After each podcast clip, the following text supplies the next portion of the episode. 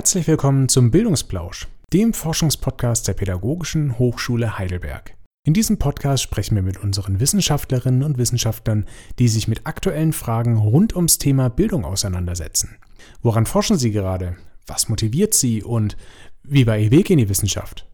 Im Bildungsplausch erfahren Sie alles über spannende Entwicklungen in Bildung und Pädagogik und wir stellen Ihnen die Menschen hinter der Forschung vor. Wir wünschen Ihnen ganz viel Spaß bei dieser Folge. Vielen Dank, dass Sie wieder eingeschaltet haben zum Bildungsplausch. Mein Name ist Max Wetterauer und einleitend möchte ich mich erst einmal im Namen unseres gesamten Podcast-Teams ganz herzlich bei Ihnen bedanken, liebe Zuhörerinnen und Zuhörer. Uns gibt es jetzt seit einem Jahr und wir freuen uns, dass wir immer mehr Abonnements gewinnen tatsächlich und auch inzwischen über die Hochschule hinaus gehört werden. Darüber freuen wir uns sehr und möchten uns einleitend einfach kurz bedanken. Aber genug der Selbstreferenz. Wir haben heute natürlich wieder eine ganz besondere Gesprächspartnerin zu Gast, und zwar heute Professor Dr. Karin Vogt. Frau Vogt, vielen Dank, dass Sie sich die Zeit nehmen. Ja, sehr gerne. Frau Professor Dr. Vogt, Sie sind seit 2008 Professorin an der Pädagogischen Hochschule Heidelberg, und zwar am Institut für Fremdsprachen im Fach Englisch. Sie lehren und forschen, ich hoffe, das darf ich jetzt einfach schon mal vorab verraten, vor allem im Bereich des Fremdsprachenlernens. Sie wollen also zum Beispiel ergründen, wie Schülerinnen und Schüler Englisch lernen und wie Lehrkräfte eine Fremdsprache am besten vermitteln. Also ganz kurz runtergebrochen. Frau Vogt, ich fange jetzt aber erst einmal mit einer ganz vielleicht schon persönlichen Frage an. Warum eigentlich Englisch? Was reizt Sie an dieser Sprache? Gute Frage. Vor allen Dingen ist es auch eine gute Frage in Bezug auf meine Vita, denn ähm, von Haus aus bin ich nicht nur Englischlehrerin, sondern auch Französischlehrerin. Und ähm, mir war die Mehrsprachigkeit im gelebten Sinne, also über eine Sprache hinaus, äh, immer sehr wichtig. Und deswegen ist es eigentlich ähm, es ist eine sehr gute Frage, warum Englisch? Denn äh, Englisch hat ja so den Ruf als Killer Language.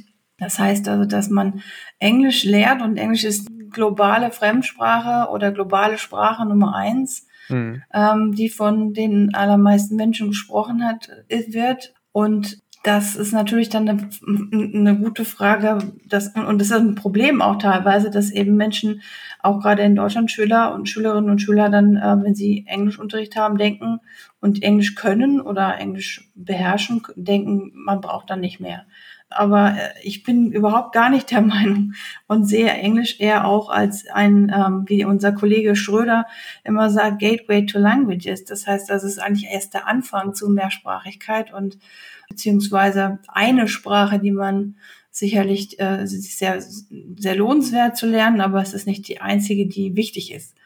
Mhm. Frau Vogt, wenn man auf Ihre Profilseite auf der Homepage der Hochschule einmal schaut, dann steht dort, dass Ihre Schwerpunkte in der Forschung unter anderem interkulturelles Lernen sind, also auch berufsorientierte Sprachenlernen, Sprachtests.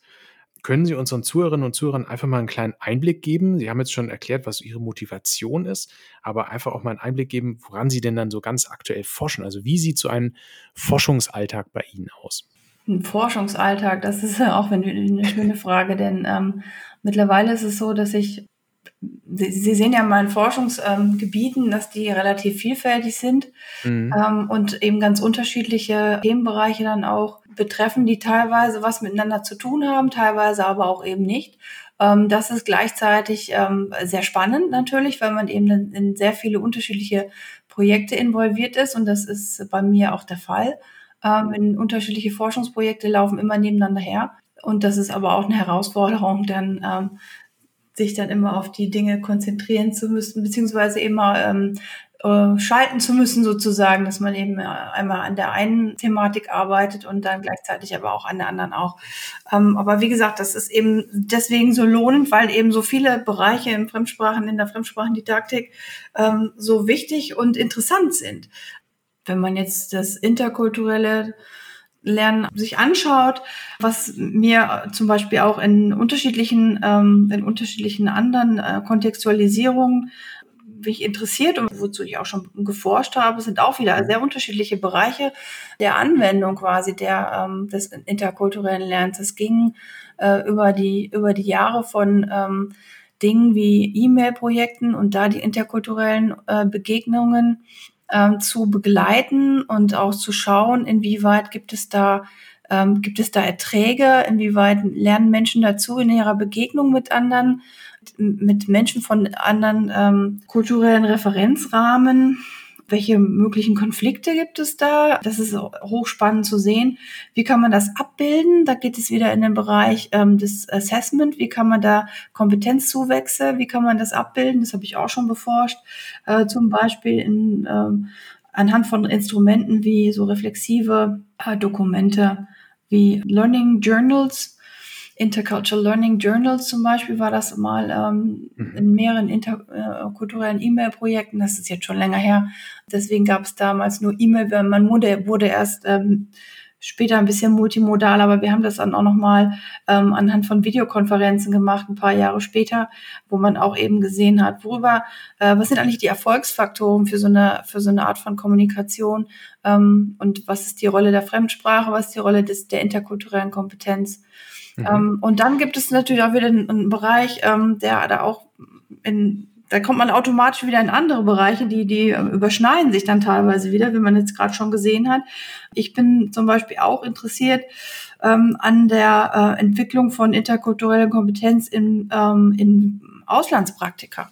Äh, wenn wir unsere Studierenden in äh, Erasmus finanzierte und Erasmus geförderte Praktika ähm, schicken im ähm, englischsprachigen Raum, dann ähm, ist das für die natürlich eine ganz wesentliche und prägende Erfahrung, äh, die weit über die sprachliche Erfahrung hinausgeht. Und auch das habe ich mir angeschaut. Und da gibt es dann eben auch ganz interessante äh, Phänomene, zum Beispiel, dass man eben, abgesehen davon, dass das sowieso ein Forschungsfeld ist, was ich im Prinzip neu ähm, neu äh, begründet habe, weil es vorher überhaupt gar keine Forschung zu Auslandspraktika gab, ähm, nur Study Abroad, also zu Auslandssemestern in, in der Universität. Und solchen Kontexten wie Praktika im schulischen Bereich. Jemand geht in ein völlig anderes äh, schulisches Umfeld und muss sich da einfinden, jetzt nicht nur im Sinne von ähm, Sprach, also sprachliche Einfindung, sondern eben auch ähm, kulturell, systemisch und so weiter.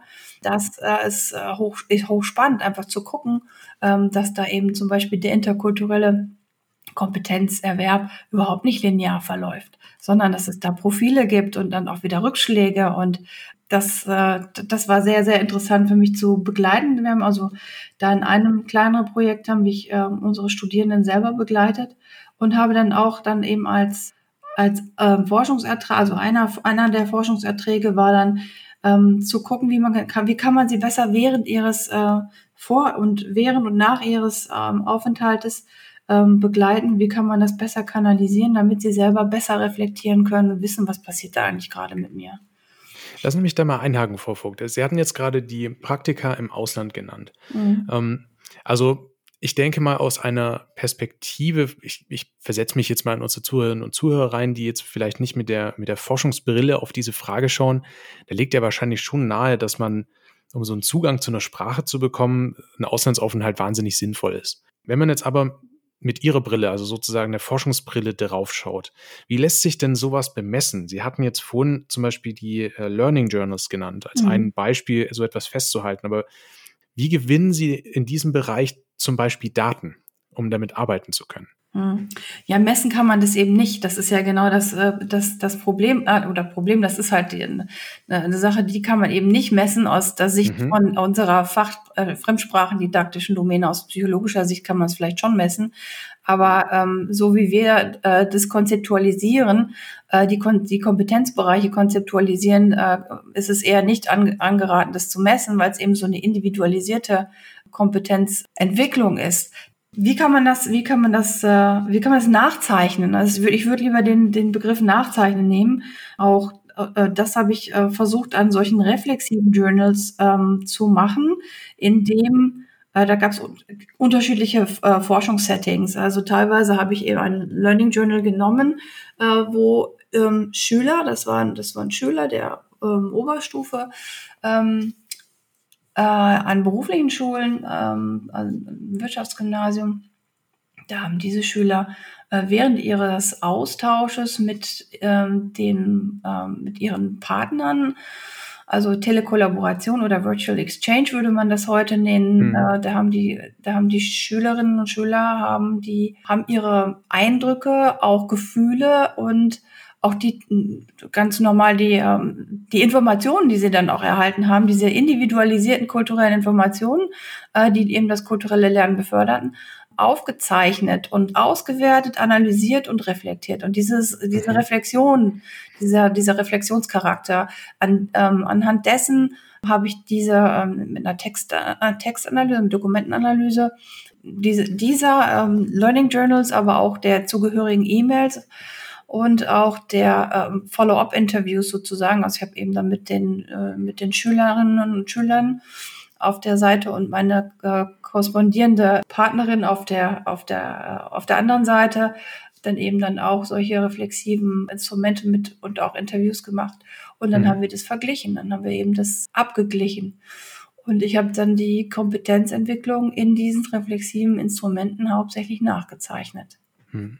Können Sie da bestimmte, ich sag mal, förderliche Elemente feststellen? Also etwas, was sich zum Beispiel in diesen reflexiven Dokumenten irgendwie vielleicht durchweg als positiv herausgestellt hat für die Entwicklung zum Beispiel von seiner interkulturellen Kompetenz beziehungsweise des interkulturellen Sprachenlernens? Ja, bei den, sowohl bei den Schülerinnen und Schülern als auch bei unseren eigenen Studierenden war das so, dass die, dass, äh, dass als Voraussetzung für interkulturelles Lernen und das ist im Prinzip im Einklang mit, ähm, mit den Modellen, die wir dann ähm, haben äh, von interkultureller Kompetenz und vor allen Dingen ein Modell, was für den Fremdsprachenunterricht nach wie vor äh, wichtig ist, das von Byram, Michael Byram, der interkulturellen kommunikativen Kompetenz. Da konnte man sehen, dass eben der eine neugierige, offene Haltung ähm, und auch die, der Wille, äh, selbst sich zu engagieren und selbst eben in Aktion zu treten, auf andere zuzugehen, seine Komfortzone zu verlassen. Das ist ein sehr guter, äh, eine sehr gute Voraussetzung dafür, aber eben auch die, ja, die, die geistige Beweglichkeit, ähm, Informationen, die man erhält, eben einfach einordnen zu können und reflektieren zu können. Diese mhm. Reflexionsfähigkeit ist auch wichtig dafür. Es sind so Voraussetzungen dafür und dann sind die ähm, interkulturellen ähm, Erfahrungen sozusagen, können die eben aufgenommen werden und, und besser sozusagen verwertet werden äh, mit einem Gewinn für sich selber. Aber das kann man so nicht als lineare Entwicklung darlegen. Das ist äh, höchst unterschiedlich und individuell. Sowohl bei den Schülerinnen und Schülern als auch bei den, äh, bei den Studierenden. Hm. Ist ja natürlich schwierig, auch, Sie sagen das jetzt so, ähm, oder Sie haben das jetzt schon öfter betont, ist natürlich auch schwierig, dann damit umzugehen, wenn das alles sehr individuelle Gesichtspunkte sind. Ja, das ist richtig, aber man kann das zum Beispiel, was wir gemacht haben in der, ähm, in, in, in, der, in der Entwicklungsphase, was ich da gemacht habe, auch anhand dieser, ähm, dieser Daten, die dann eben da waren, ähm, war dann eben klar, dass äh, einerseits natürlich die Reflexion gefördert werden muss und begleitet werden muss während des Auslandsaufenthalts im Praktikum. Also ich rede jetzt von dem Projekt über die Praktika, Auslandspraktika. Ähm, auf der anderen Seite ähm, haben wir es aber auch näher, eher angebunden, noch mehr angebunden an ähm, theoretische Modelle, so dass mhm. ähm, zum Beispiel Modelle von äh, oder Definitionen von ähm, Culture Shock, also Kulturschock, damit äh, damit die eigenen Handlungen und die eigenen Erfahrungen besser eingeordnet werden können und dann eben auch aufgenommen werden können.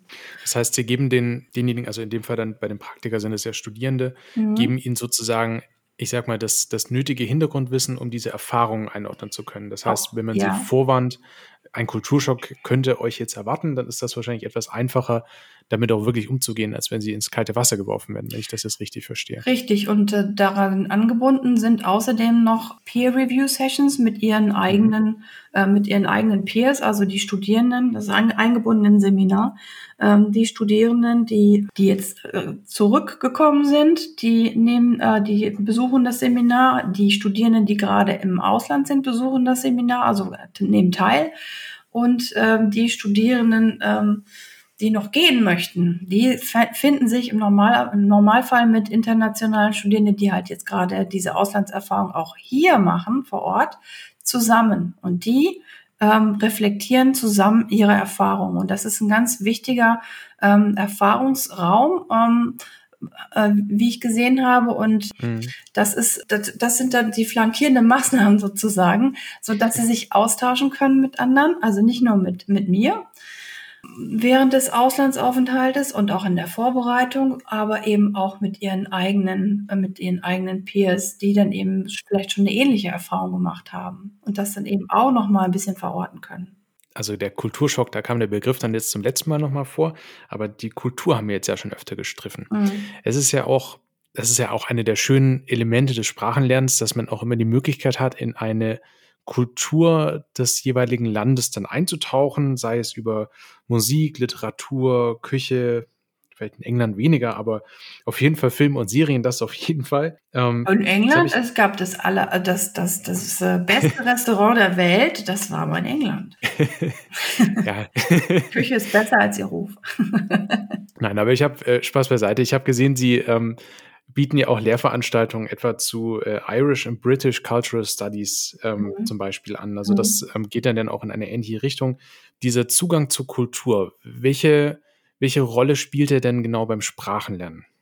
Eine sehr wichtige und wenn man manchmal jetzt, ich will nicht sagen Kritiker, aber äh, manche Menschen sagen, ja, ähm, wir haben ja jetzt die digital, wir haben ja digitale Tools, die uns helfen, zum Beispiel Machine Translation, also wirklich solche Google Translate oder andere mhm. ähm, DeepL oder so weiß, ähm, maschinelle und, und automatische Übersetzung zum Beispiel, dann macht ihr euch doch obsolet als Fremdsprachendidaktiker. Warum sollte man noch Fremdsprachen lernen? Aber Fremdsprachen lernen ist ja viel, viel, viel mehr als nur die Sprache selber. Die Sprache selber ist natürlich wesentlich. Wir haben aber in der Fremd im Fremdsprachenunterricht und in der Fremdsprachendidaktik ähm, die Situation, die uns von anderen Didaktiken unterscheidet und anderen Fachdidaktiken unterscheidet. Wir haben nämlich die Fremdsprache zum, zum einen als Vehikel und als, ähm, ähm, als Medium und als Inhalt zugleich.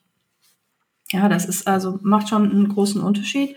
Das ist die eine Sache, die eben speziell ist für Fremdsprachenunterricht, aber Ihre Frage zielt ja mehr auf, auf kulturelle Kompetenz ab. Also das, ähm, das Kompetenzmodell für den Fremdsprachenunterricht besteht nicht nur aus ähm, linguistischen Kompetenzen, also Sprachkompetenzen, funktionale kommunikative Kompetenzen. Dazu kommen auch Dinge wie Text- und Medienkompetenz, aber eben auch sehr wichtig, die interkulturelle ähm, Kompetenz, äh, interkulturelle kommunikative Kompetenz heißt es in vielen ähm, Lehrplänen und Curricula.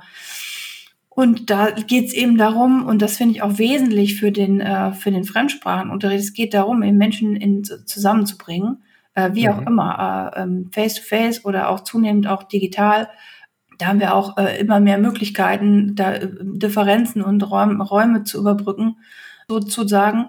Und ähm, diese Menschen in, einfach in, zusammenzubringen und in Verständigung zu bringen. Und das ist eben auch die, die, die, spannende, äh, die spannende Seite. Und da ist auch eben dieses, wenn man das jetzt nochmal ein bisschen größer denkt, dieses völkerverstehende äh, Element, was dann auch ähm, was auch dann da äh, rein, hereinspielt. Ich baue mir jetzt mal so ein bisschen zusammen, was ich jetzt auch so ein bisschen schlussfolgere im Kopf. Sie hatten ja vorhin diese starke Rolle individuellen Lernens genannt. Und ähm, jetzt auch mit Blick auf die, ähm, auf diesen kulturellen Zugang, könnte man da vielleicht auch sagen, bestimmte Aspekte einer Kultur, ich nehme jetzt mal als Beispiel Musik, können einzelnen Schülerinnen und Schülern oder auch Studierenden dabei helfen, eine Sprache besser zu verstehen oder sich vielleicht mehr zu motivieren zu lernen, einfach aufgrund dieser kulturellen Besonderheit eines Landes? Ja, es ist ja auch ein Stück weit, wenn man eine Sprache lernt, lernt man auch eine Kultur, die damit zusammenhängt. Also das wäre dann ja eine Motivation, ähm, eine, Sprache, äh, eine Sprache zu lernen über diese, äh, diese kulturellen ähm, Elemente, die diese Sprache eben auch transportiert und diese kulturellen Besonderheiten, die sie möglicherweise in einem Sprachraum finden und dann äh, entsprechende Elemente in diesem kulturellen Referenzrahmen, die, die sie da finden, die dann eben faszinierend auch sich auswirken. Und das könnte zum Beispiel Musik sein oder, oder Film oder eine Art und Weise, wie bestimmte Regisseure agieren oder wie auch immer. Ähm, das wäre dann eben auch ein motivationales Element von, von Sprachenlernen, das natürlich auch gar nicht unwichtig ist. Ich bin uns schon länger unterwegs im inklusiven Fremdsprachenunterricht, also Inclusive Foreign Language Teaching. Und ähm, da gibt's natürlich die ähm, Variante von, da findet sich die Kultur auch ein bisschen ein Stück weit wieder, denn ähm, wir haben heterogene äh, Klassenzimmer und heterogene äh, Lernergruppen. Ähm, und da ist eben zum Beispiel Gender, ähm, auch ähm, multilingual, also mehrsprachige Hintergründe, Migrationshintergründe im positiven Sinne bitte, also diversitätsorientiert, mhm. sind da unter unterschiedliche Leistungsvermögen als aber eine ähm, Heterogenitätsdimension von vielen, nicht die wichtigste, mhm. wie sie häufig auch herausgestellt wird, äh, sind da sind da zu berücksichtigen und ähm, ähm, da fing es ähm, vor, naja, ist fast jetzt schon ja acht Jahre oder so her, fing es an mit der ähm, Ratifizierung der UN-Behindertenrechtskonvention und dann entsprechend die Notwendigkeit für Lehrkräfte, sich ähm, also in, in, in Regelschulen für Lehrkräfte auch im Fremdsprachenunterricht eben sich der höheren ähm, Heterogenität Lerngruppen waren schon immer heterogen, ähm, das war schon immer so, aber ähm, der gefühlt jetzt noch höheren äh, Heterogenität äh, und dem, dem äh, damals vorherrschenden Gefühl, dass man dafür nicht ausgebildet sei, ähm, dieses Mainstreaming zu betreiben und ähm, teilweise auch äh, Schülerinnen und Schüler mit besonderen ähm, Lernbedürfnissen und ähm, äh, Special Educational Needs auf Englisch heißt es, also nicht nur sonderpädagogische Förderbedarfe, aber eben auch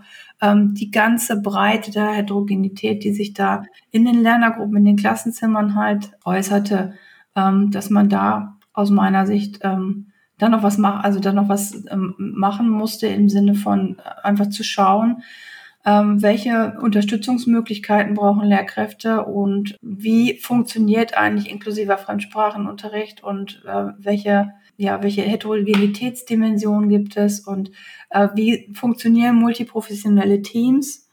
Und da haben wir auch äh, ähm, zusammen mit einer Kollegin aus der Sonderpädagogik, ähm, die jetzt mittlerweile aber an der Universität in Flensburg arbeitet. Die Kooperation gibt es aber immer noch über die Jahre immer zusammen ähm, Lehrveranstaltungen ähm, ausgebracht und aber auch konzeptionell geforscht und ähm, versucht, das Feld weiterzubringen. Und jetzt im Moment ähm, ist jetzt ein pro aktuelles Projekt, äh, was, was läuft eben auch unter anderem mit äh, dieser, ähm, dieser Person, Solveig Schiller von der Uni Flensburg, aber auch andere Kollegen, Forscherkollegen aus Norwegen.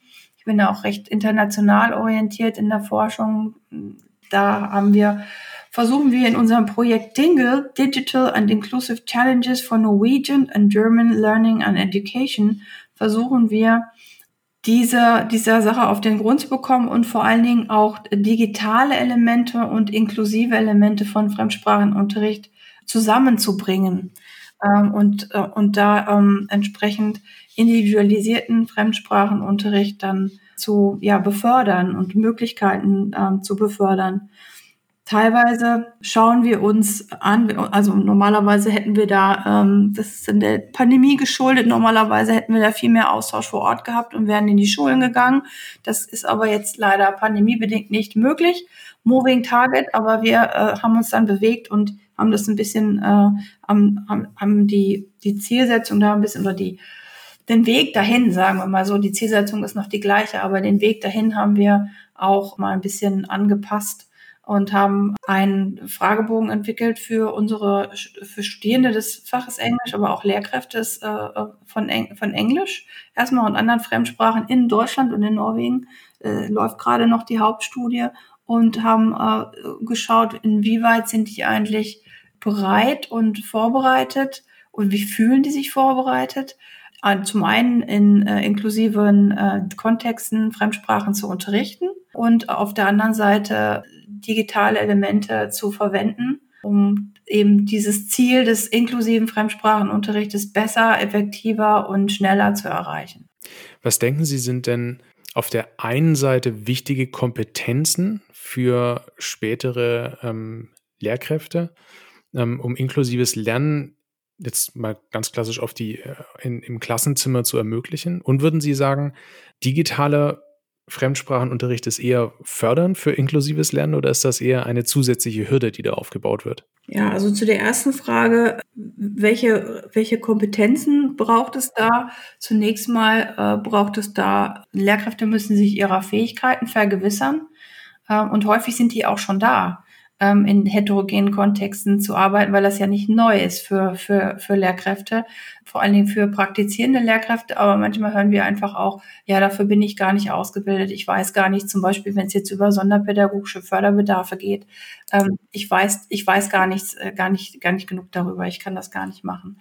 Deswegen sind wir auch äh, daran interessiert, in äh, Multiprof was, was multiprofessionelle Teams angeht, das zu eruieren Deswegen sind wir zum Beispiel auch in der Lehre, es geht ja auch um forschendes Lernen, ähm, auch selber so unterwegs äh, und, äh, äh, und äh, unterrichten schon in multi, quasi in interprofessionellen Teams, weil wir eben zu zweit äh, dann Kurse ausbringen. Aber eben auch auf der Forschung, äh, forschenden Ebene auch zu, zu schauen, welche Möglichkeiten ähm, der Unterstützung gibt es und ähm, ja, wie können sich Lehrkräfte, wenn sie eben diese Unterstützung nicht oder in dem, nicht in dem Maße haben, wie das äh, vielleicht wünschenswert wäre, weil es eben zum Beispiel zu wenig Sonderpädagogenstunden zugewiesen sind in den, in, in den Klassen, in denen sie sich bewegen. Wie können sie das alleine hinbekommen? Und da schauen wir, ähm, haben wir auch versucht, Konzepte zusammenzubringen für den Fremdsprachenunterricht speziell jetzt und schauen, ob ähm, die, der Ansatz, der relativ weit verbreitet ist im Fremdsprachenunterricht, äh, des äh, aufgabenorientierten Lernens, ähm, aber eben auf dem Lehrwerk bezogen, für die Sekundarstufe 1 zum Beispiel, ähm, dass der zusammengehen könnte mit einem didaktischen Ansatz des, Gemein des Lernens am gemeinsamen Gegenstand. Ähm, und da gibt es eben noch eine äh, Kategorie, wie man eben ähm, möglicherweise die, die Planung von Unterricht wie man diese Planung noch ähm, von vornherein eben nicht äh, post hoc quasi ähm, an, äh, an die Bedürfnisse der Lernenden, die man natürlich erstmal kennen muss und auch, ähm, und, und auch kennenlernen, äh, ja, kennenlernen wollen muss sozusagen. Also ein Interesse ist natürlich da oberste Voraussetzung und auch eine Offenheit wiederum ähm, dafür äh, unabdingbar, aber eben auch die, ähm, die Möglichkeiten eines äh, effektiven Designs sozusagen, das heißt Universal Design for Learning, dieser, ähm, dieser ähm, Ansatz, von vornherein entsprechend die ähm, Möglichkeiten in der Planung ähm, zu berücksichtigen und die, ähm, die Bedarfe und Bedürfnisse äh, und so eben Unterricht zu differenzieren, denn darum geht's ja im Prinzip. Aber ich würde jetzt einfach mal auf den regulären Unterricht zurückkommen wollen und da eben äh, zum Beispiel Dinge wie die digitale Tools einfach äh, mit, äh, mit, mit reinnehmen wollen. Ähm, weil ich denke, dass die äh, durchaus den Unterricht bereichern können und auch eine Individualisierung befördern können, weil wenn sie halt, ähm, wenn sie, wenn sie adaptiv sind zum Beispiel, also wenn sie zum Beispiel ein Tool haben, was adaptives Feedback gibt, dann äh, ist das natürlich ähm, auch eine Entlastung für eine Lehrkraft, ähm, die dann eben entsprechend nicht selber dieses Feedback geben muss. Aber es muss natürlich gut sein. Ne? Also wir haben dann natürlich. Wie, wie könnte so ein, bitte? Lass mich kurz einhaken. Wie könnte so ein Tool denn in etwa aussehen, wenn es individualisiertes Feedback geben kann? Ja, die gibt es teilweise schon. Da gibt es äh, ähm, so Chatbots zum Beispiel, die man entsprechend mhm. mit, ähm, mit, mit in den Unterricht integrieren kann. Ähm, und es gibt auch ein äh, Workbook, Sie kennen das vielleicht noch von früher, da gibt es ein Workbook, was auch Feedback gibt, das heißt Feedbook. Ähm, äh, und äh, das ist eben entsprechend so aufgebaut, dass sie dann da ähm, entsprechend das individualisierende Feedback gleich bekommen. Die Lernenden bekommen das auf sich selber äh, ähm, dann abgestimmt und auf ihre Leistungen müssen sozusagen dann nicht warten, bis dann die Lehrkraft sagt, ja, richtig, ja, falsch. Und das ist natürlich schon auch ein Vorteil, entlastet dann die Lehrkraft und ähm, in, so einem, in so einem Zusammenhang, wenn jetzt die Lerner damit umgehen können und dann eben dann äh, sehr selbstständig dann auch damit umgehen können oder damit geschult werden, dann ist das natürlich ein großer Vorteil. Ja, also ich denke schon, dass es da viel Potenzial gibt, aber äh, wir haben da eben auch noch gerade jetzt für inklusive Zwecke gibt es gibt es da auch noch viel zu tun und deswegen haben wir ja auch dieses Projekt in jetzt äh, angegangen. Es ist ein DAAD gefördertes Projekt. Mhm. Ähm, und ähm, da sind wir jetzt auch dabei, das äh, da auch einfach ein Konzept zu erarbeiten. Wie kann sowas aussehen? Mhm. Und das führen Vielleicht. wir dann auch wieder in, in die Lehre mit ein, wo dann unsere Studierenden äh, im Sinne des forschenden Lernens dann einfach auch mal äh, auf eine Heterogenitätsdimension bezogen äh, und auch vielleicht auf einen, äh, auf einen Target-Task, also ein, ein, eine Aufgabe bezogen, überprüfen, äh, welche Möglichkeiten habe ich hier eigentlich äh, dann noch ähm, das, ähm, diese Aufgabenstellung ähm, vielleicht mit ähm, einem digitalen Produkt ähm, entweder zu ergänzen oder äh, zu ersetzen oder ein digitales ähm, Tool hier zu verwenden? Welche Auswirkungen hat das und äh, wie mache ich dann das Lernen damit etwas effektiver? Hm. Vielleicht eine letzte Frage noch ähm, mit Blick auf das Projekt, das Sie jetzt gerade genannt hatten. Ähm, das heißt, am Ende des Projektes, Sie sagten ja schon, das ähm, findet aktuell unter anderem äh, in Form von, oder entwickeln Sie unter anderem Fragebögen. Am Ende des Projektes möchten Sie gewisse ähm, Parameter erstellen, die inklusives Lernen oder die, die Leitfäden geben können zu inklusivem Lernen, wenn ich das richtig verstanden habe. Ja, aber immer bezogen auf den Fremdsprachenunterricht, weil der ja, ja, Fremdsprachenunterricht ja. ja. eben so eine besondere Rolle hat. Ne? Hm. Ja. Okay, aber den Link werden wir auf jeden Fall in die äh, Shownotes der Podcast-Folge packen. Dann können Sie sich, liebe Zuhörerinnen und Zuhörer, gerne ähm, direkt einmal zum Projekt einklicken und sich das einmal selbst durchlesen, was Frau Vogt hier gerade nochmal erklärt hat. Mhm. Ähm, ich würde jetzt gerne noch kurz auf den anderen Komplex, dem, äh, dem Assessment, äh, zu sprechen kommen, denn ja, da sind gern. interessante Projekte auch passiert. Mhm, ähm, und gerne. das ist auch relativ aktuell. Und wir haben ja jetzt auch da dieses neue Projekt, was jetzt am 1.4. gestartet ist, ähm, als ähm, quasi Weiterführung unserer äh, Gastprofessur, auch DAD gefördert von äh, ähm, University of the Western Cape, Südafrika, gibt es eine Weiterführung im Projekt Multilar, also zum Multilingual Multimodal Assessment. Mhm. Können Sie vielleicht ganz kurz vorab erklären, damit wir unsere Zuhörerinnen und Zuhörer so auf ein Level bringen, was können die denn konkret unter Assessment verstehen im Fremdsprachenkontext? Assessment bedeutet im Prinzip das Sammeln von Informationen über eine, über eine Performance, also eine, eine beobachtbare ähm, Handlung und eine Leistung von jetzt in meinem Bereich äh, Fremdsprachenlernenden in Bezug zum Beispiel auf die funktionalen kommunikativen Kompetenzen, so wie Sprechen zum Beispiel. Mhm. Mhm. Okay. Aber nicht nur. Also man, wir haben ja auch schon in, äh, vorher gesagt, dass es, äh, als es um das interkulturelle, kulturelle Lernen ging und ähm, da entsprechende Kompetenzen abzubilden, das muss ja auch passieren. Und äh, da sind wir dann auch, kann man eben auch Assessment über äh, interkulturelles, über interkulturelle Kompetenz ähm, als, als, also als Bestandteil, als Gegenstand versuchen zu abzubilden natürlich. Ähm, ja, aber in dem Bereich, wo wir jetzt sind, ist, geht es dann eben auch teilweise äh, um, geht es um die Lehrkraft, äh, Lehrkräfteausbildung teilweise. Ähm, auch da äh, ist es im Prinzip so gewesen, dass wir oder ich äh, ähm, interessiert war an den Möglichkeiten, die Lehrkräfte haben, an den, an den Kompetenzen, den Handlungsrepertoire, ähm, ähm, dem Instrumentarium, was ähm, Leistungsbeurteilung angeht. Mhm. Ähm, hauptsächlich unterrichtsbasiert, weil das ja der Bereich ist, in dem Lehrkräfte halt sehr viel, gerade hier in Deutschland in unserem Kontext, ähm, agieren, auch für äh, wichtige, also solche High-Stakes-Tests ähm, wie das Abitur, die werden ja im Prinzip auch von Lehrkräften korrigiert und teilweise auch gestellt. Ähm, also von daher sind Lehrkräfte sehr viel in, äh, ähm, in Leistungsbeurteilungskontexte im Fremdsprachenunterricht involviert. Man spricht so zwischen 30 und 50 Prozent der gesamten Arbeitszeit, die für Assessment äh, ähm, orientierte Tätigkeiten aufgewandt werden.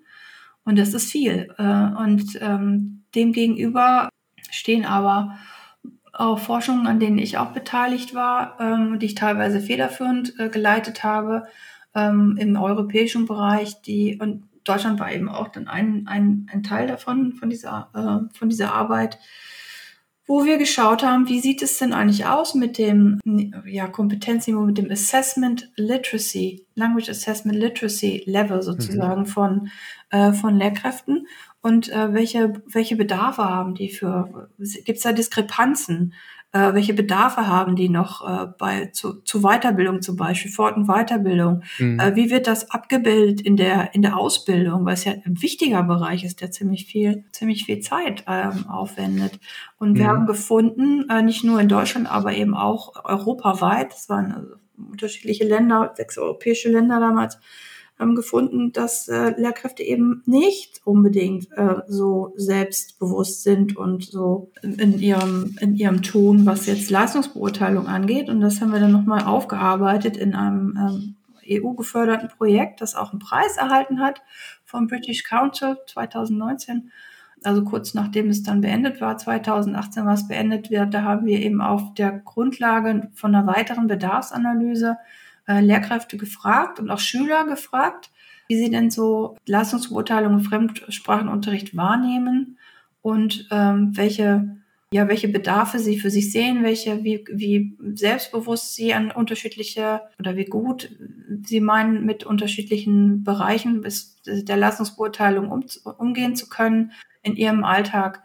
Und daraufhin haben wir entsprechend ein, ähm, ein Programm, also ein E-Learning-Programm äh, entworfen, das modular aufgestellt war und Lehrkräften, aber eben auch Studierenden ähm, die Möglichkeit gibt, sich da entweder ähm, in, eingebettet in, in, in Seminare oder eben auch selbst in Selbstlerntätigkeit sich da zu professionalisieren. Weil die Professionalisierungsnotwendigkeit, äh, die hat sich auch da nochmal stark gezeigt. Kann man diesen, dieses E-Learning-Modul oder diesen Selbsttest dann wahrscheinlich auch, kann man den heute noch abrufen? Also ja, können den jetzt zum Beispiel ja. Lehramtsstudierende einfach abrufen und sich selbst einmal das, das selbst einmal durchmachen?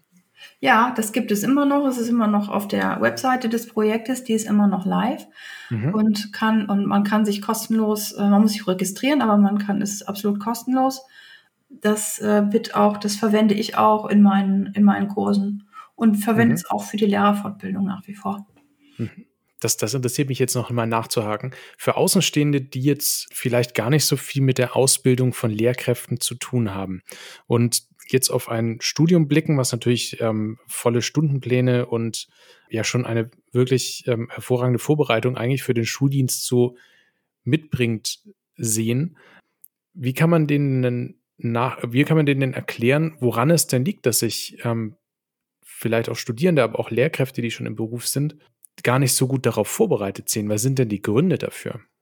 Ja, ein Grund ist sicherlich, dass es schon in der Erstausbildung vernachlässigt wird. Also das haben wir auch gesehen an den, an den Ergebnissen unserer unterschiedlichen Forschungsbereiche. Da haben wir auch wieder in dem TAIL, TAIL heißt es, Teacher Assessment Literacy Enhancement.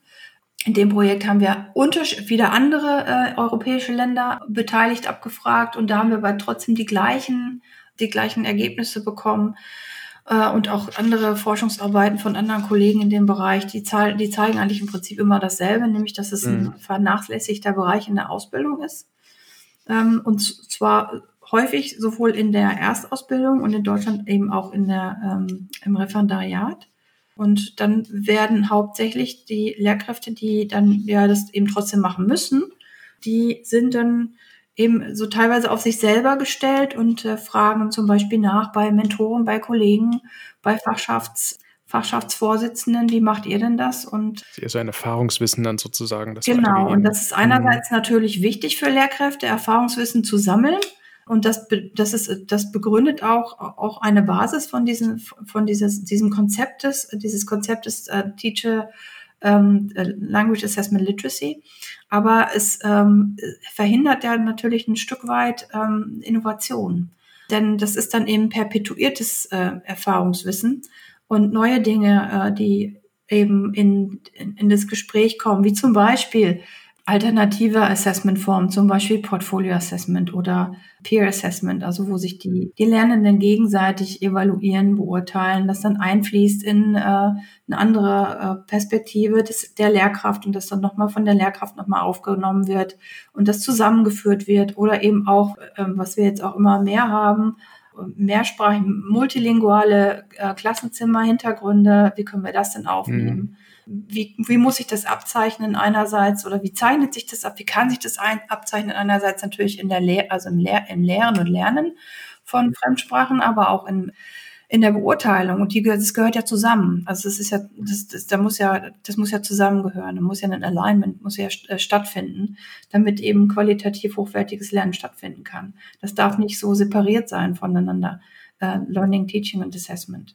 Und äh, das sind so natürlich so Bereiche, wo man dann eben auch äh, Innovationen mit einnehmen, aufnehmen muss. Und da sind dann wieder, da ist dann im Prinzip dann auch wieder die, die Hochschule gefordert, solche Dinge aufzunehmen. Das tun wir auch. Also in der Abteilung Englisch im Institut für Fremdsprachen machen wir das auch und haben uns dann auch zum Beispiel dieser, dieser, diesem neuen Bereich des ähm, multilingualen, multimodalen Fremdsprachen Assessments gestellt, wenn man so will, und äh, haben das aufgenommen und haben zusammen mit, ähm, mit unserem äh, früheren Gastprofessor da auch ein, ähm, ein Projekt aufge, aufgesetzt und da ist mittlerweile ähm, auch äh, befördert durch Corona, muss man sagen.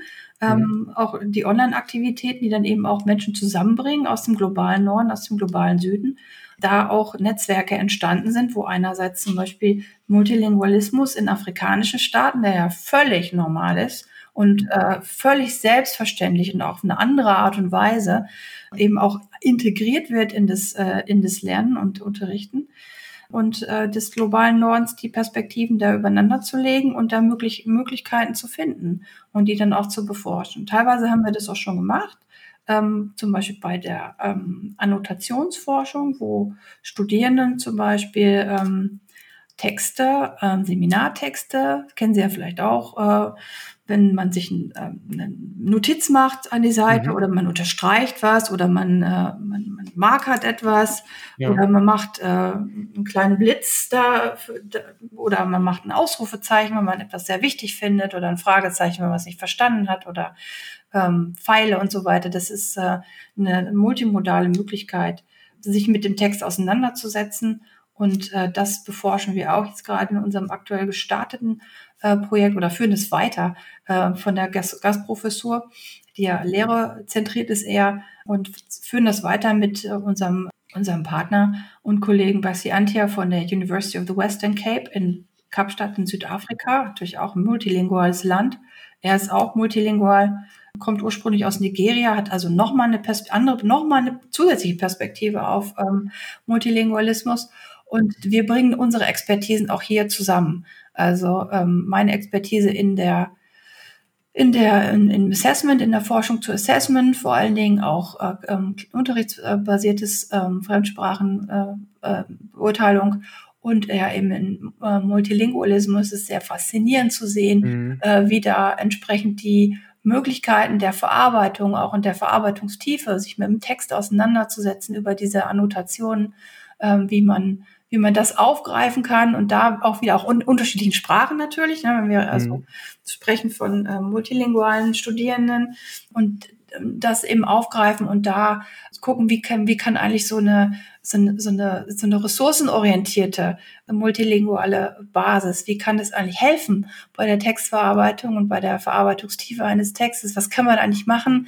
Da gibt es ganz tolle, innovative Konzepte äh, des dynamischen Assessment zum Beispiel Mhm. Gar nicht so, äh, dass überhaupt nichts mit Abprüfen zu tun hat, sondern eher basierend auf Vygotsky, der Assessor, also derjenige, der der prüft, in Anführungszeichen, äh, der guckt, was ist da für ein Potenzial da und äh, macht das äh, im Dialog mit, äh, also auf eine dynamische Art und Weise, im Dialog mit demjenigen, der quasi in Anführungszeichen geprüft wird, der mhm. beurteilt mhm. wird und beurteilt dann auf der Grundlage, zum Beispiel auf der Grundlage von solchen Annotationen im Dialog, im Gespräch die, die Kompetenz, die zu beurteilen ist. Zum Beispiel mhm. sprachliche Kompetenz.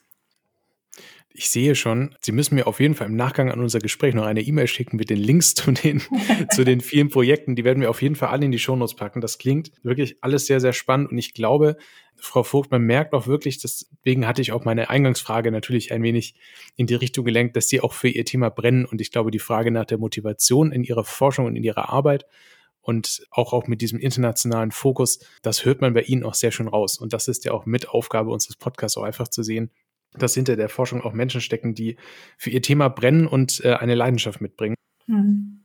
Ich glaube, mit Blick auf die Uhr muss ich aber langsam zum Ende kommen. ich hoffe, Sie sehen es mir nach.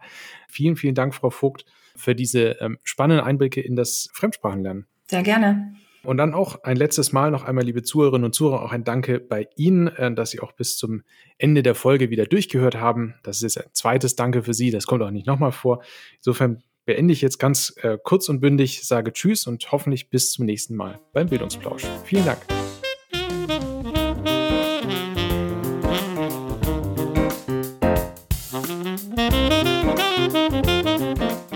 Das war der Bildungsplausch, der Forschungspodcast der Pädagogischen Hochschule Heidelberg. Vielen Dank fürs Zuhören.